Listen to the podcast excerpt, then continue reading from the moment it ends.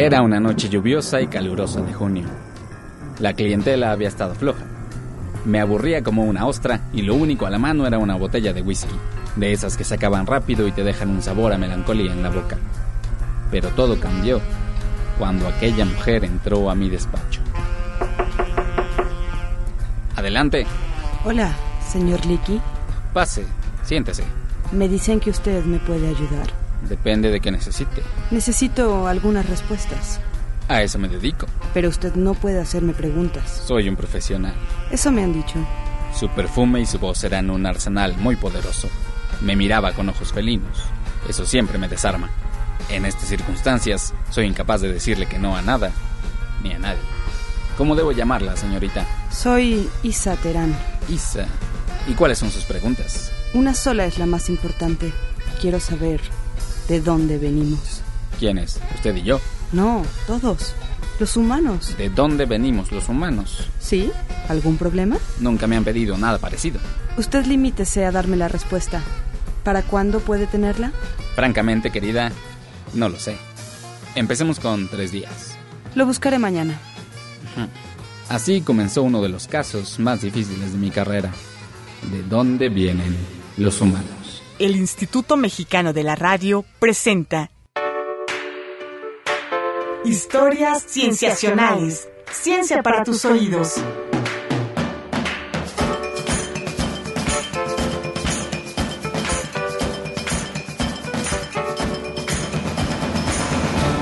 Bienvenidos a Historias Cienciacionales. Mi nombre es Víctor Hernández, pero por este episodio seré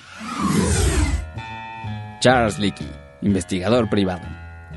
Han llegado muchos casos a mi despacho, pero este era particularmente espinoso. Aquella pregunta se quedó resonando en mi cabeza. ¿De dónde venimos los humanos? No tenía ni idea de por dónde comenzar. Palomino, ¿tienes un par de minutos? Claro. ¿Qué pasa, Licky? ¿De dónde vienes? Del cuarto de al lado. No, no, no, no. ¿De dónde vienes? De... no sé, Licky. ¿Cómo fue que llegaste a existir en este mundo? Supongo que mi madre me dio a luz, ¿a eso te refieres? Tu madre, ¿eh? Sí, la señora Palomín. Ya veo. ¿En qué estás pensando, Licky? ¿Tiene que ver con la mujer que acaba de salir? Mira, lee esto, lo que está subrayado. A ver. Sin importar los idiomas que hablemos o el color de nuestra piel, compartimos ancestros que cultivaron arroz en los bancos del río Yangtze, que domesticaron por primera vez a los caballos en las estepas de Ucrania, que cazaron perezosos gigantes en los bosques de América del Norte y del Sur, y que trabajaron para construir la gran pirámide de Khufu. Mm, muy revelador. ¿Quién escribió esto? Joseph Shang, Douglas Road y Steve Olson de la MIT y de Yale. Mm, modelando el ancestro común reciente de todos los humanos vivos. Vaya. ¿Y para qué te sirve esto?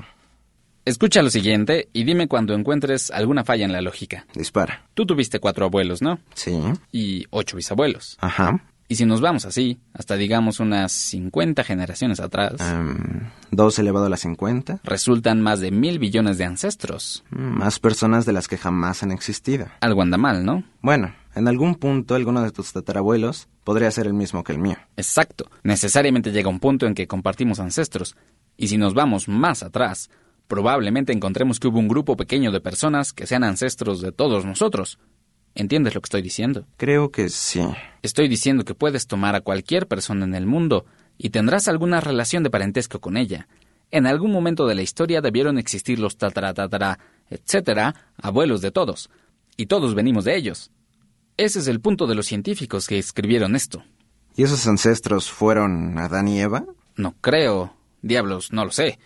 Tengo mis dudas porque esa mujer y ese hombre debieron tener padres también. No es lo que dice la Biblia.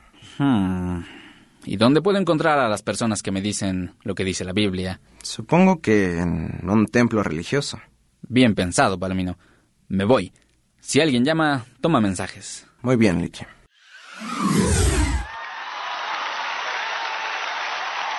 Se lo han dicho a esta gente y ellos se lo han creído que son del mono. Pero quiero decirles a todas esas personas pensando así o que están diciendo así que el mono y la mona producen monitos hasta hoy.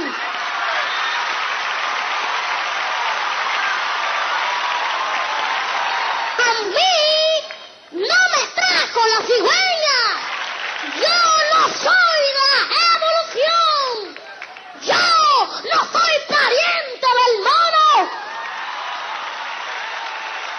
Aunque el niño hablaba con vehemencia, no me convenció.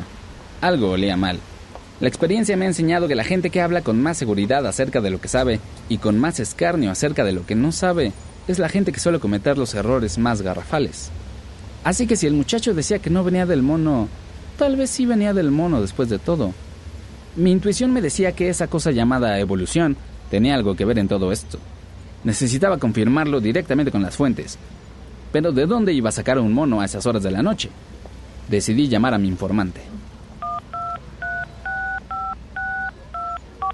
Bueno, Verónica, soy yo. Liki, Necesito un favor. Información. son las 2 de la mañana. Me la debes, Verónica.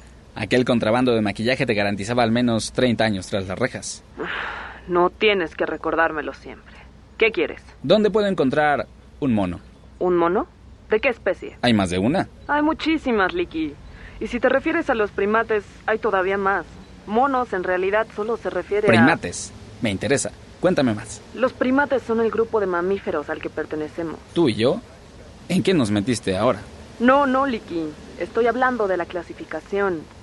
Mírate al espejo. ¿Qué ves? ¿Los ojos al frente del rostro? ¿Cinco dedos en la mano y el pulgar oponible? ¿Un cráneo grande con el techo en forma de domo? Todo eso te delata como primate. Pero yo no soy un mono. No tengo cola. Eres un simio, Liki. Y tú una necia. No, no, simio no es un insulto. Es un grupo más pequeño dentro de los primates. ¿Estamos hablando de pandillas dentro de pandillas? ¿Una mafia dentro de una mafia más grande? Tal vez. Y de repente, me vino la intuición. Dime, Verónica, ¿cuáles son los simios más parecidos a nosotros? Los chimpancés, sin duda. Todo mundo lo sabe, pero las autoridades se hacen de la vista gorda. Ya veo. ¿Y dónde puedo encontrar a los de su clase? ¿Dónde se reúnen a comer? Quiero caerles de sorpresa. Supongo que te refieres a su jaula del zoológico. A veces los he visto comer arriba de su juego de tubos, a veces en el pasto nada más. Muy bien. Gracias. Espera, Liki. Antes de que cuelgues. ¿Para qué quieres saber esto? ¿En qué te estás metiendo? Eso no es de tu incumbencia. No, pero cuando vaya a pagar una fianza a la cárcel quiero saber por qué te estaré prestando dinero. Estoy contestando una pregunta ¿Sobre qué? sobre nuestro origen. ¿De dónde venimos? ¿Tú y yo? De la misma primaria. No, no. ¿De dónde venimos los humanos como especie? Liki, ten cuidado. Preguntar ese tipo de cosas te puede meter en problemas. Lo sé. Hay gente que no quiere escuchar respuestas diferentes a las que ya tiene. No, no me refiero a eso. Digo, es verdad, pero no es eso. Entonces, Estoy hablando de tu salud mental. Si te metes demasiado profundo, vas a salir cambiado. Si es que sales. no le tengo miedo a los cambios, Verónica. Espera, te lo pidió una mujer, ¿verdad? ¿Verdad? Sabes que no puedo decirle que no a una dama. Lo sé. Y esa será tu perdición. Suerte. El tono de colgado sonó como un clavo en un ataúd. Las palabras de mi informante me pusieron nervioso. ¿Cómo me iba a dar cuenta de que ya estaba demasiado adentro? No me quedaba otra más que seguir adelante. Y lo primero en la lista era hablar con esos chimpancés. Así que esta era la mafia de los chimpancés. Tipos muy ruidosos y peludos. Valía la pena entablar conversación, tal vez sacar algún dato, pero debía ser discreto. Si se trataba de una mafia rival, no quería llamar demasiado la atención. Me acerqué poco a poco a una esquina de la reja, donde vi que uno de ellos estaba mascando una rama. Hey, amigo, puedo preguntarte algo. Ustedes y nosotros, ¿qué relación tenemos? Ustedes son nuestros ancestros. No sueltas prenda, ¿eh? Se traen algo entre manos. O más bien tenemos ancestros compartidos. Ancestros comunes. Entiendo. Ni un pío. Bueno, gracias por tu tiempo, amigo. Toma una fruta. No iba a sacar nada en claro de ahí. Necesitaba a alguien que pudiera cantar. Bueno, Soy yo otra vez. ¿Qué pasa ahora? Necesito un nombre. Sigues en eso, Liki. Te lo advertí. Un nombre nada más. O quizá dos. Bien. Quizás quieras hablar con científicos. Científicos, ¿eh? Sí, académicos. Déjame ver. Está el doctor Alejandro Terrazas, antropólogo del Instituto de Investigaciones Antropológicas de la UNAM. Y también está la doctora Ana Barahona, bióloga e historiadora de la ciencia de la Facultad de Ciencias en la misma universidad. Ellos deben saber algo. Te debo una, Verónica. Oye, una cosa, trátalos con respeto. ¿Por qué? Son personas como todos. Sí, pero hay muy pocos científicos. Y los necesitamos. Entendido. Nos vemos. Con qué científicos, conocedores. Sonaba lógico. Las palabras que me decía mi padre siempre cobraban sentido en esos casos. No es necesario saber, sino tener el teléfono del que sabe.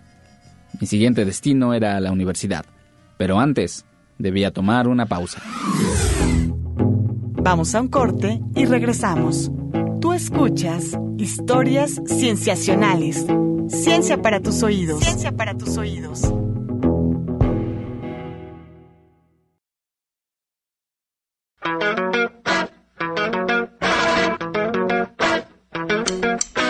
Estamos de regreso en Historias Cienciacionales.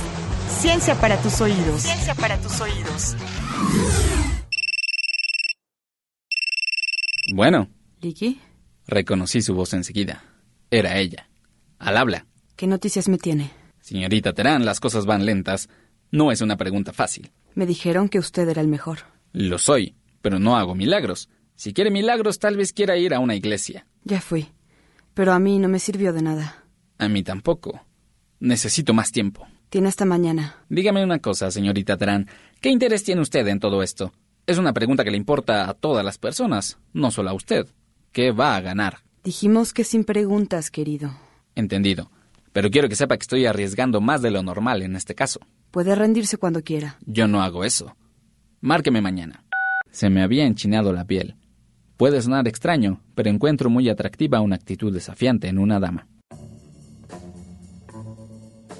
Así que ahora me encontraba en el ambiente estimulante de la universidad, rodeado del fresco verdor de la vegetación.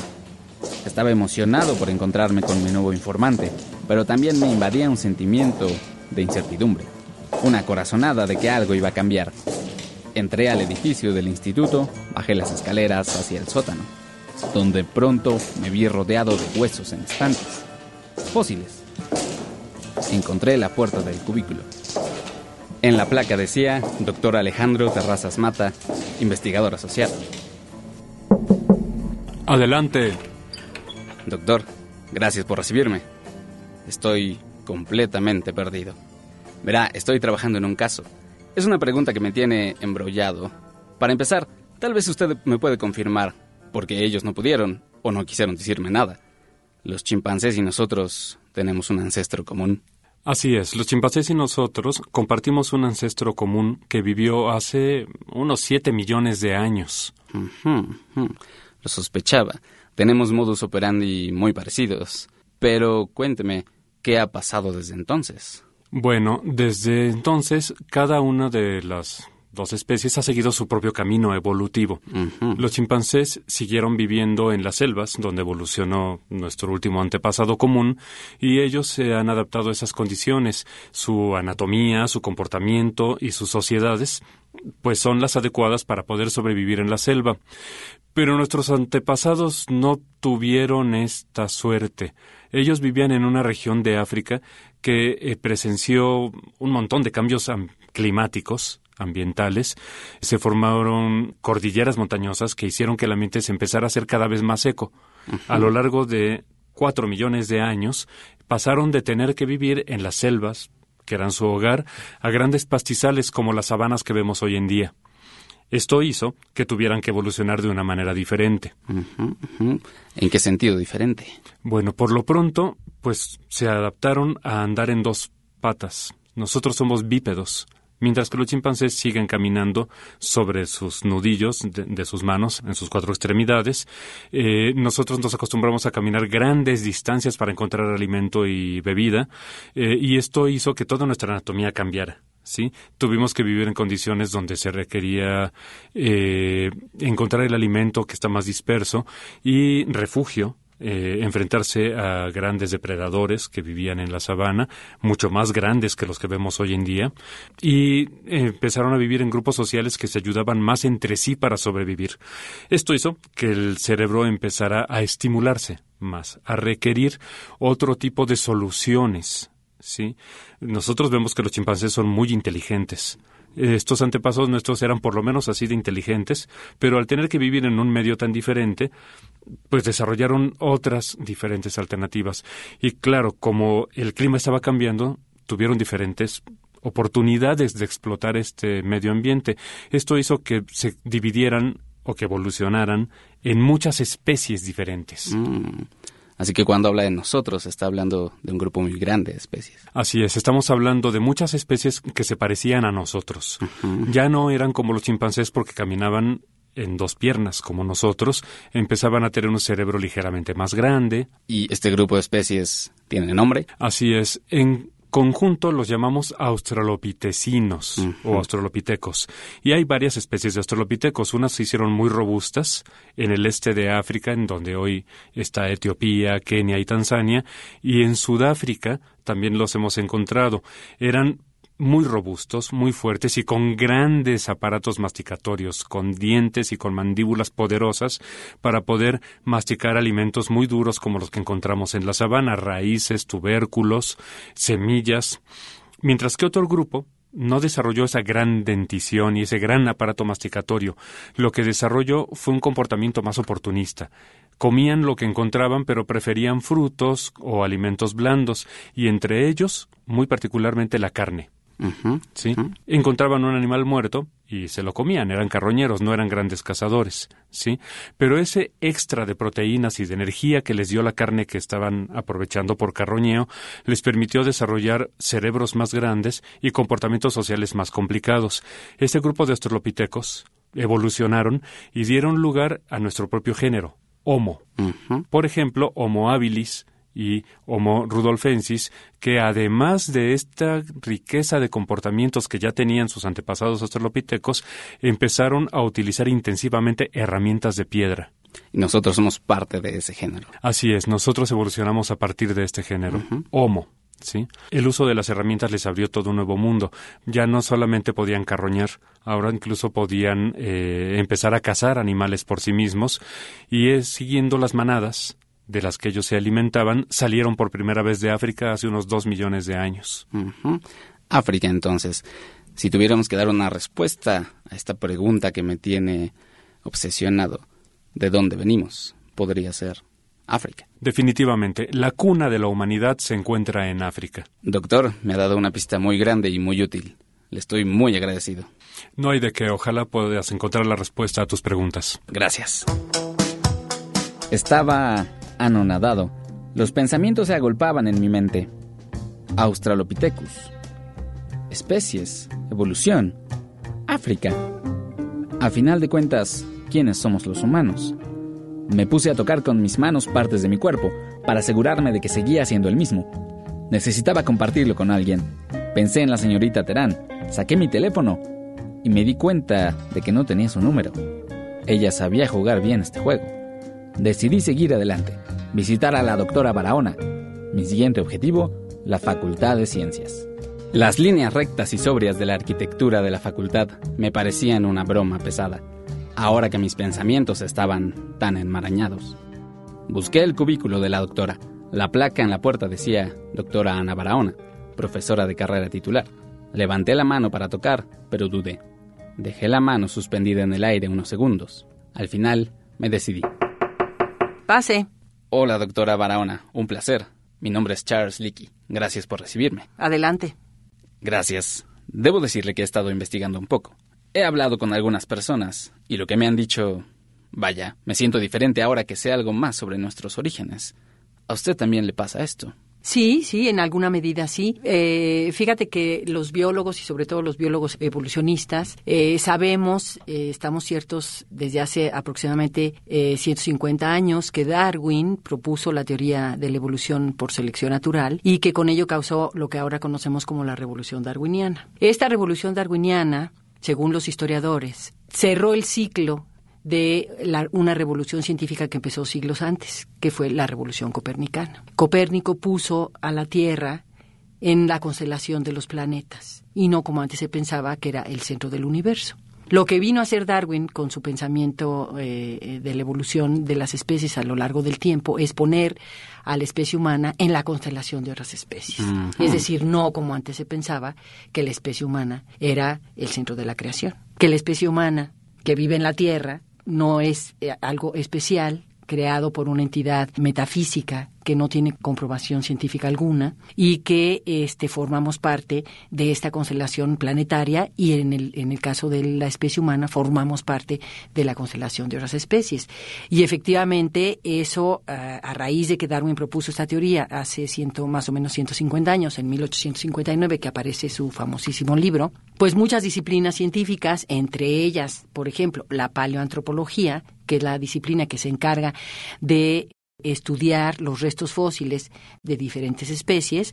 En el caso de la evolución humana, pues la paleoantropología se ha eh, volcado a tratar de encontrar justamente ese devenir histórico, esas huellas que dejó la, evolución de, la, de nuestra linaje, digamos, que dio lugar a eh, la especie humana.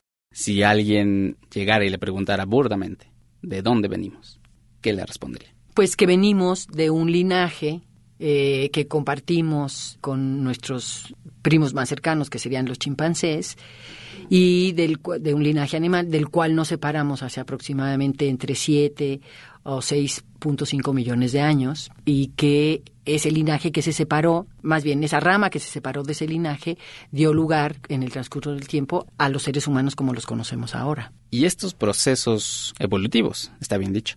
Sí. Continúan. Sí, obviamente existen, según eh, los biólogos evolucionistas, existen básicamente cinco mecanismos o fuerzas evolutivas, como también se les llama, que son las que nos explican los cambios eh, genéticos, por así decirlo, los cambios genéticos a través del tiempo. El más importante, sin lugar a dudas, de estos cambios es la selección natural, que fue la que propuso el mecanismo que Darwin propuso para eh, poder eh, entender eh, la evolución de las especies. La selección natural sigue operando y no solo sobre otro tipo de especies, sino también sobre nosotros. Doctora, me ha abierto los ojos. Le agradezco muchísimo su tiempo. No, a ti, muchísimas gracias. Salí del encuentro con más dudas que antes. ¿De dónde venimos? No solo eso era importante, también era importante el a dónde vamos el quiénes somos, el qué significa ser humanos. Estas tribulaciones me tenían atrapado, y por poco no me doy cuenta de que alguien me venía siguiendo. Me di la vuelta rápidamente. Una sombra encapuchada se escabulló detrás de un edificio. Corrí para alcanzarla. ¡Oye, detente! Era una persona ligera de pies. Me llevaba ventaja, pero yo estaba acostumbrado a correr para salvar la vida. La alcancé a los pocos segundos. ¡Alto! Y cuando se dio la vuelta, me quedé de una pieza. Era ella. Señorita Terán, ¿qué está haciendo aquí? ¿Por qué me sigue? Licky, necesito ayuda. ¿Es sobre la pregunta? Al fin tengo avances. Ya no importa. ¿Qué pasa? La razón por la que no podía decirle nada es porque... ¿Por qué, señorita Terán? Porque estoy bajo amenaza.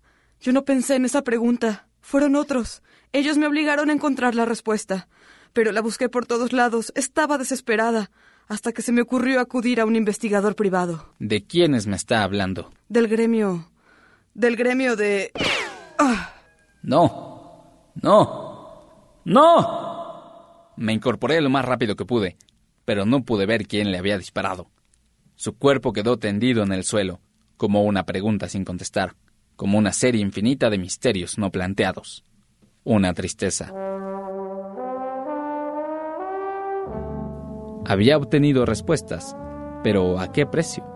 Junto con la certeza sobre mi lugar en este mundo, la había perdido a ella. ¿Había valido la pena? ¿Me había metido demasiado profundo?